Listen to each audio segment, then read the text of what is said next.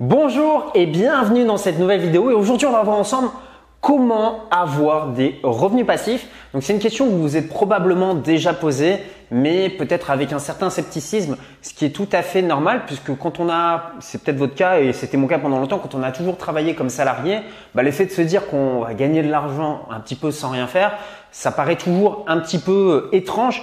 Surtout que bah, on nous répète depuis tout petit à l'école que voilà, il faut travailler dur pour gagner de l'argent, il faut euh, trouver un, faut avoir un bon diplôme, trouver un bon emploi et qu'on va pouvoir comme ça travailler pendant 40 euh, ans, 50 ans et à la fin on va pouvoir partir à la retraite. Et là enfin on sera tranquille on sera retraité.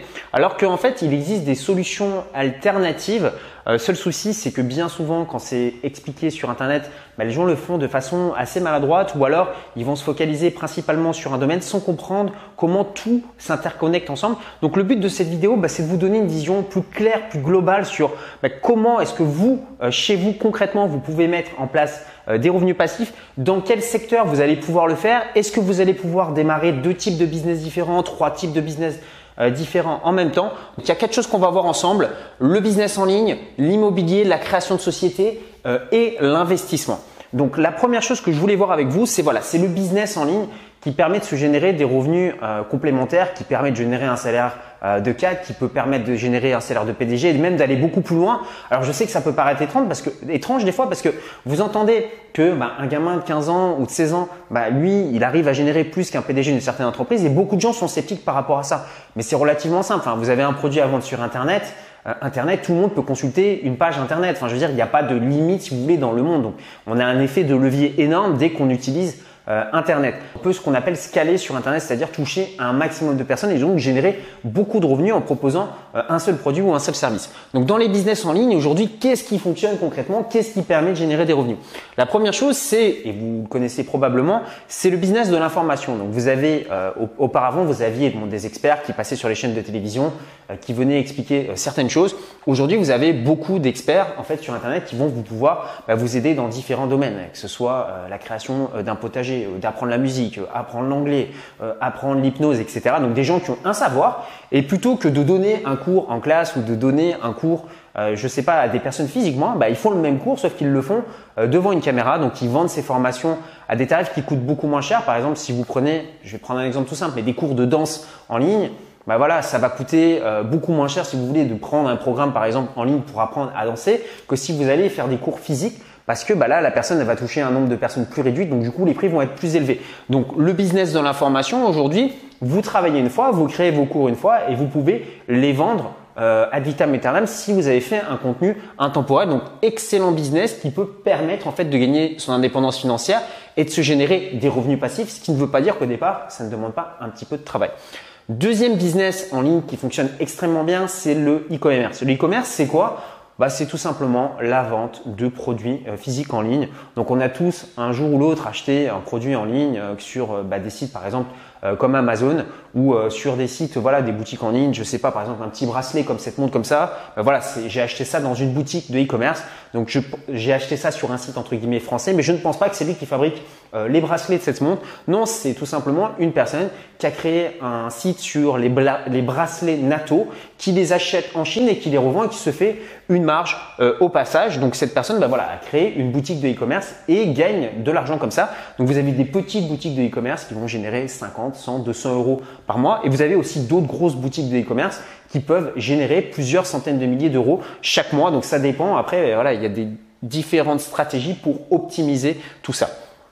Troisième business model euh, qui fonctionne énormément et qui est assez peu compris, c'est l'affiliation. L'affiliation, c'est quoi? Ben, C'est quand vous faites la promotion d'un service que vous utilisez par exemple euh, tous les jours.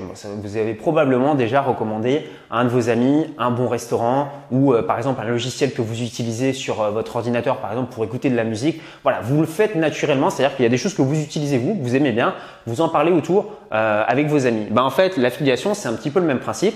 C'est-à-dire que vous allez recommander des logiciels ou des services que vous utilisez et les entreprises qui euh, vendent ces logiciels ou qui vendent ces services ont un programme d'affiliation. C'est-à-dire que la personne qui va acheter euh, le programme ou qui va acheter le service, bah, en fait, le prix va rester inchangé pour elle et vous, vous allez toucher une commission au passage. Bien souvent, même la personne qui va s'inscrire par un lien d'affiliation bah, va avoir un bénéfice, c'est-à-dire qu'elle va avoir, un, par exemple, des euros qui vont être crédités sur un compte en banque ou des cartes cadeaux. Enfin, c'est-à-dire qu'elle va avoir un avantage. Donc, c'est le système du parrainage. Et ça, l'affiliation, mais il y a des gens qui se sont spécialisés euh, là-dedans, qui ont carrément créé des sites où ils font la promotion de différents euh, services et ils arrivent à gagner très très bien leur vie. Quand je vous parle de très très bien gagner leur vie, c'est que vous avez des sites en affiliation qui génèrent plusieurs dizaines de milliers euh, d'euros par mois. Maintenant, on peut commencer à petite échelle, c'est-à-dire qu'on peut déjà commencer à faire de l'affiliation en gagnant 10-15 euros par mois. Après, c'est tout, c'est simplement un niveau euh, d'échelle.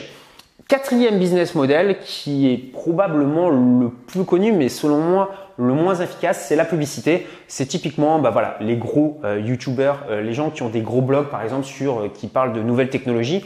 Qu'est-ce qu'est-ce que font ces personnes? Bah, elles écrivent des articles, du contenu, du contenu tous les jours. Donc c'est des gens qui sont un petit peu ce que j'appelle les esclaves du contenu. Ils sont obligés de toujours produire du contenu.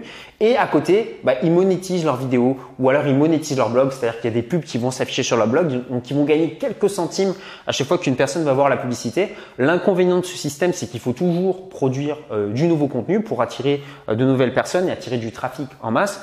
Euh, l'inconvénient, bah, c'est que ça rapporte très peu. Donc, si aujourd'hui bah, vous avez une activité en ligne mais que vous avez peu de visibilité, bah, ce système de publicité vous permettra pas forcément de vivre. Par contre, ça fonctionne pour les personnes qui ont une grosse audience.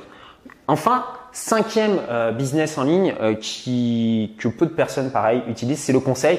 Donc ça, je vais vous prendre un exemple tout simple. Vous avez la boulangerie en bas de chez vous, le restaurant en bas de chez vous. Ils ont un business dans le dur.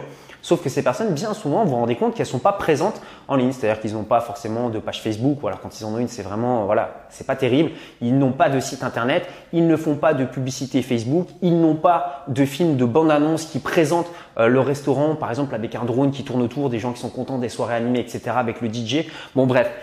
Donc il y a des entreprises qui se chargent de faire ça, c'est-à-dire de faire du conseil, c'est-à-dire euh, d'optimiser la stratégie en ligne des entreprises. Et en fait, c'est ce qu'on appelle bah, des sociétés de, de consultants qui s'occupent de ça. Et ça, c'est un business model. Bah, Aujourd'hui, il y a très peu de personnes qui sont positionnées euh, sur ce secteur. Et ces, euh, ces personnes, en fait, gagnent de l'argent tout simplement en vendant de l'argent. C'est-à-dire, ils vont aller voir la boulangerie du coin en disant, bah voilà, on va pouvoir augmenter votre chiffre d'affaires euh, de 30%, mais en gros, ça va vous coûter que 2 ou 3% de votre chiffre d'affaires. Est-ce que ça vous intéresse de travailler avec nous? Donc là, pareil, business en ligne qui peut permettre de se générer des revenus complémentaires. Donc bien souvent, moi, on me dit, bah voilà, Pierre, tu, tu as de l'immobilier, mais pourquoi est-ce que tu fais euh, des business en ligne? Parce que, bah voilà, si tu gagnes de l'argent avec l'immobilier, à quoi ça sert d'avoir un business en ligne?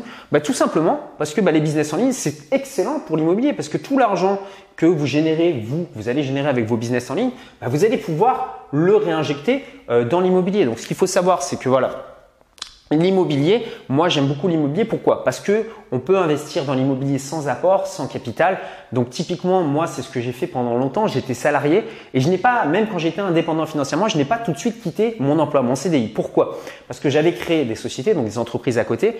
Mais euh, seul souci, c'est que quand vous avez une société, on vous demande d'avoir au moins une année d'activité, voire un petit peu plus avec des bons biens pour pouvoir emprunter. Donc moi j'ai continué à profiter de mon CDI pour continuer à emprunter, à utiliser l'effet de levier et à investir euh, dans l'immobilier. Donc c'est vraiment, euh, si vous voulez, très intéressant parce que pour que la banque continue à vous prêter, bah, il faut que vous ayez des revenus à côté. Donc vous pouvez avoir des revenus bah, liés à votre salaire, des revenus liés à différents business dans le dur, des revenus liés à votre business en ligne. 90% euh, généralement va être financé euh, par la banque et 10% va être financé par euh, vos différents business. Si au bout d'un moment vous souhaitez grossir, acheter beaucoup d'immobilier, bah, les banques vont vous demander un petit peu d'apport à un moment donné ou alors d'avoir déjà des biens immobiliers qui sont déjà payés pour les prendre en garantie et continuer à investir. Donc l'immobilier, quelles sont les stratégies qui fonctionnent encore aujourd'hui? Donc vous avez l'immobilier classique, c'est-à-dire vous achetez par exemple un bien, vous allez louer euh, à l'année, donc ça c'est complètement euh, passif. C'est pas ce qui permet d'obtenir la meilleure rentabilité. Pourquoi? Parce que vous allez impacter une famille à l'année. Donc forcément, euh, si vous impactez peu de personnes, ben, les revenus vont diminuer. Deuxième stratégie qui fonctionne beaucoup plus que la, que la location à l'année, c'est la location courte durée. Pourquoi? Parce que vous avez beaucoup de rotation, donc vous impactez euh, beaucoup plus de personnes et c'est assez simple à comprendre. Si par exemple vous louez, euh, allez, je vais dire un appartement 600 euh, euros par mois, ok? Bon, si vous louez maintenant un appartement 1200 euros par mois, est-ce que vous connaissez beaucoup de familles qui ont un budget de 1200 euros par mois pour se loger? Pas forcément. Par contre, des gens qui ont un budget de 600 euros, il y en a beaucoup plus. Par contre, en location courte durée, si vous louez par exemple un de vos appartements 100 euros la nuit. Bah, des personnes qui viennent passer des vacances et qui vont passer trois jours, mais ils ont un budget de 300 euros. Vous allez pouvoir ensuite trouver d'autres personnes qui ont un budget de 300 euros. Donc c'est beaucoup plus facile de trouver 10 personnes qui ont un budget de 300 euros. Donc ça vous fait donc ben, 3000 euros par mois, donc 30 000 de louer, plutôt que de trouver bah, des personnes qui ont un budget de entre guillemets 3000 euros pour louer un bien euh, au mois ou à l'année. Donc c'est clair que la location courte durée, bah, vous avez euh, cet effet euh, de levier. Autre stratégie qui fonctionne extrêmement bien dans l'immobilier, c'est la division. Vous avez un bien, vous le louez à une famille, vous divisez ce bien en deux, en trois, en quatre, en cinq, peu importe. Après, il n'y a pas vraiment de limite par rapport à ça. Ben, c'est pareil, vous allez proportionnellement pouvoir augmenter votre chiffre d'affaires, voire même le multiplier par deux. Parce que ben, si vous louez aujourd'hui un T3 à une famille, peut-être que vous allez louer 800 euros. Maintenant, si vous divisez ce T3 et vous en faites euh, deux studios, peut-être que vous allez pouvoir toucher 600 euros par studio, peut-être 700 euros par studio. Donc, vous doublez quasiment la rentabilité par rapport à ça.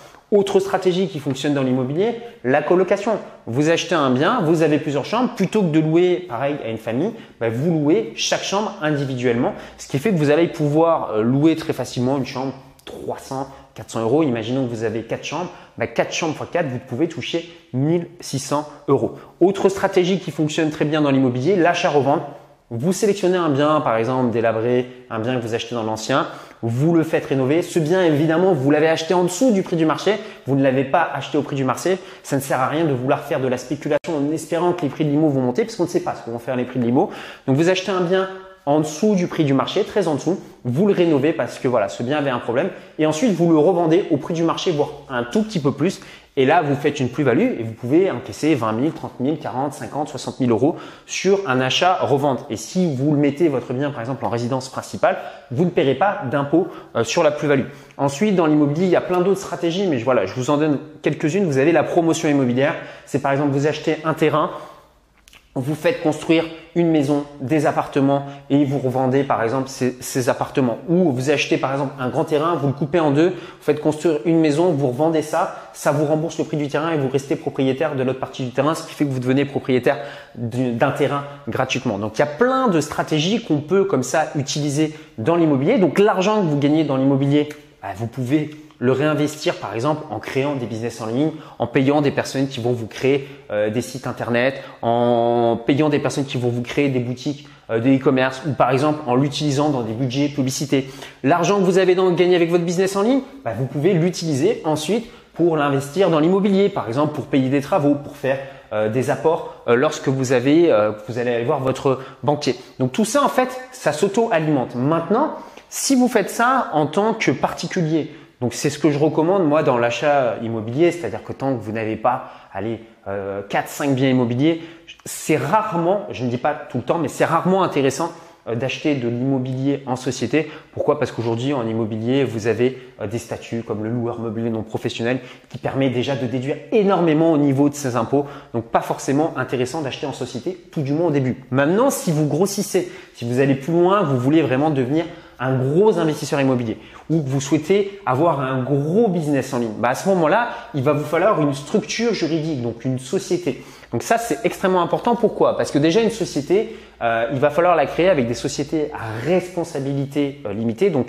pourquoi? Bah, Tout simplement parce que si un jour votre société a un problème, bah, que ça ne vienne pas empiéter sur votre patrimoine à vous personnel. L'autre avantage avec une société, c'est que vous allez pouvoir, quand vous avez une société, déduire bah, toutes les charges que vous ne pouvez pas forcément faire euh, quand vous êtes en particulier, hormis dans l'immobilier. Mais si par exemple vous avez un business en ligne et que vous êtes auto-entrepreneur, bah, vous ne pouvez pas déduire les charges que vous euh, que vous avez. Tandis que si vous avez une société, bah, toutes les charges, les factures qu'ont vos business en ligne, bah, de ça vous allez pouvoir les déduire. Donc ce qui fait que vous avez euh, la possibilité d'optimiser votre fiscalité et en même temps bah, d'être protégé. Et puis quand vous allez avoir des clients, euh, très concrètement, quand vous avez un business en ligne, si vous avez une société, bah, c'est beaucoup plus crédible que si vous êtes en auto-entrepreneur.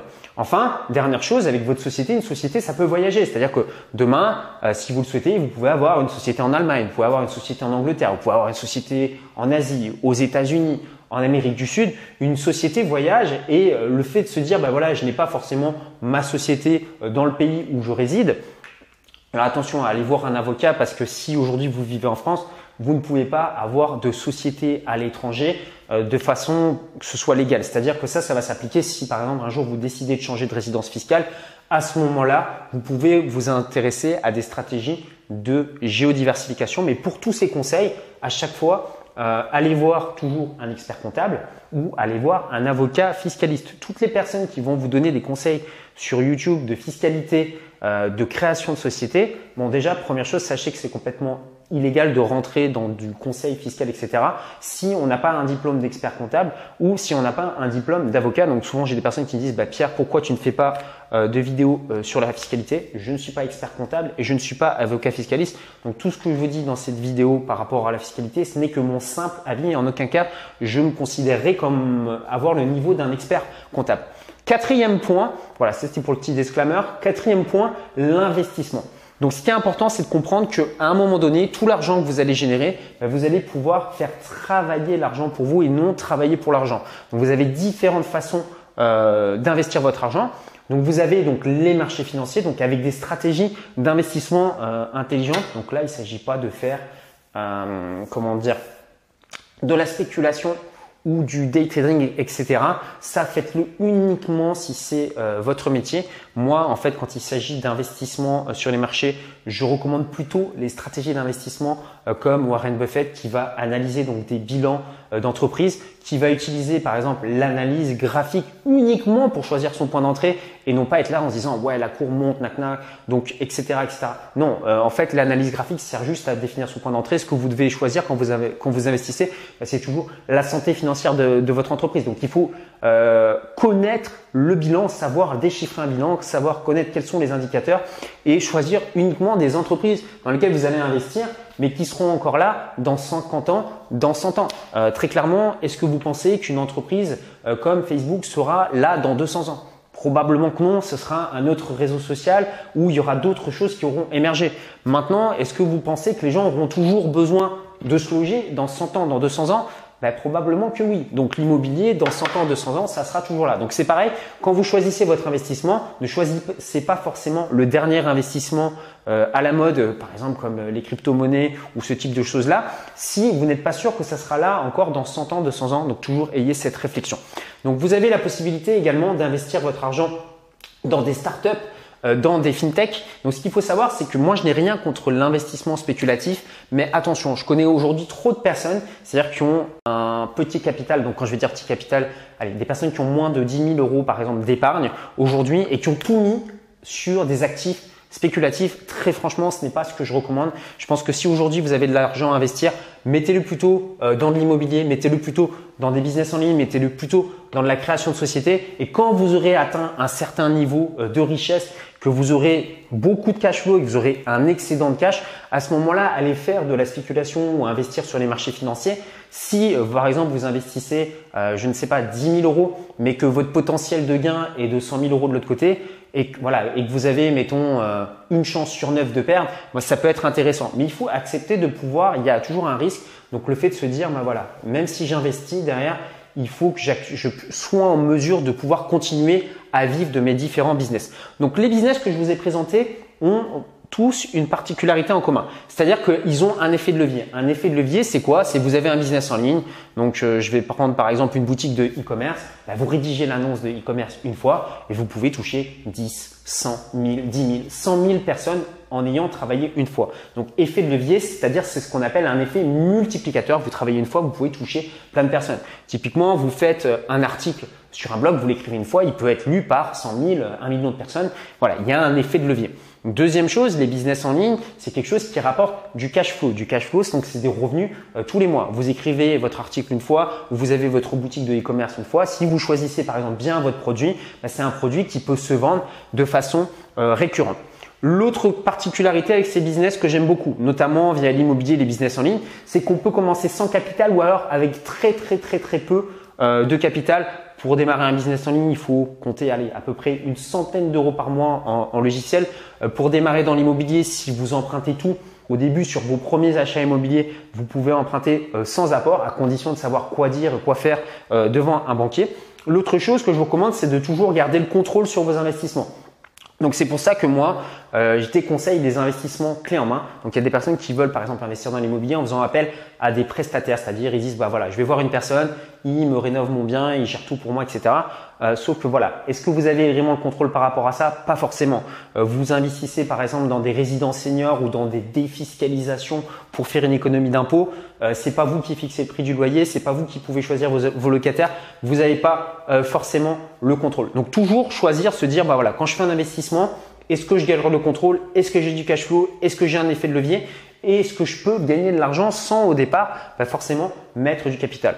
Avantage d'avoir ensuite des sociétés, ça vous permet d'optimiser votre fiscalité. Autre chose, si vos sociétés grossissent et commencent à faire beaucoup de cash, vous allez pouvoir non plus investir en propre, mais investir avec le cash de vos sociétés, ce qui fait qu'en fait, je vais, je vais pas rentrer dans les schémas complexes, mais si vous avez des schémas de holding, vous investissez avec votre société, bah, vous allez payer beaucoup moins d'impôts parce que vous ne sortez pas l'argent de votre boîte, il passe par la holding, donc ce qui fait que vous ne le touchez pas en propre, donc vous économisez énormément d'impôts en réinvestissant via euh, des euh, sociétés. Donc ça crée ce qu'on appelle un effet boule de neige, puisque l'argent que vous allez générer ensuite, vous allez pouvoir à nouveau le rebasculer dans les sociétés.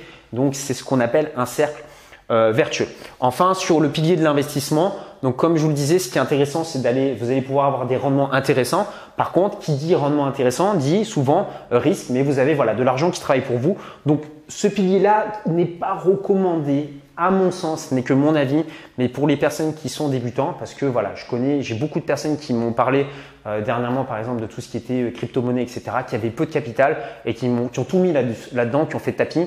Donc je me dis, ouais, bah c'est bien, il y a un potentiel de gain, mais il y a aussi un gros potentiel de perte. Donc si on n'est pas prêt à perdre cet argent, c'est pas forcément l'investissement que je vais recommander. Maintenant, pour les personnes qui ont déjà du patrimoine, et qui sont sur de l'investissement plutôt long terme et qui connaissent les bonnes stratégies, euh, pourquoi pas. Donc voilà, donc vous comprenez que tout ça, tout est lié. C'est-à-dire que le business en ligne est lié avec l'immobilier, est lié avec les sociétés et est lié avec les investissements. Donc quand je parle de créer euh, plusieurs sources de revenus passifs, ben moi c'est ce que je fais personnellement. Euh, voilà, c'était pour vous expliquer un petit peu aussi comment, quelle est ma vision de l'argent, comment est-ce que j'investis. Donc c'est des schémas qui sont euh, comment dire, assez complexe, mais si on les prend individuellement, bah, c'est quelque chose qui peut être assez simple à mettre en place. Donc moi, en fait, pour vous aider à mettre tout ça en place, ce que j'ai fait, c'est que j'ai créé donc quatre vidéos professionnelles, donc euh, avec une équipe de tournage où je vous explique comment vous créer 17 euh, sources de revenus passifs en 365 jours. Donc dans tous ces domaines et même dans d'autres domaines complémentaires. Donc ça, vous verrez ça dans les vidéos.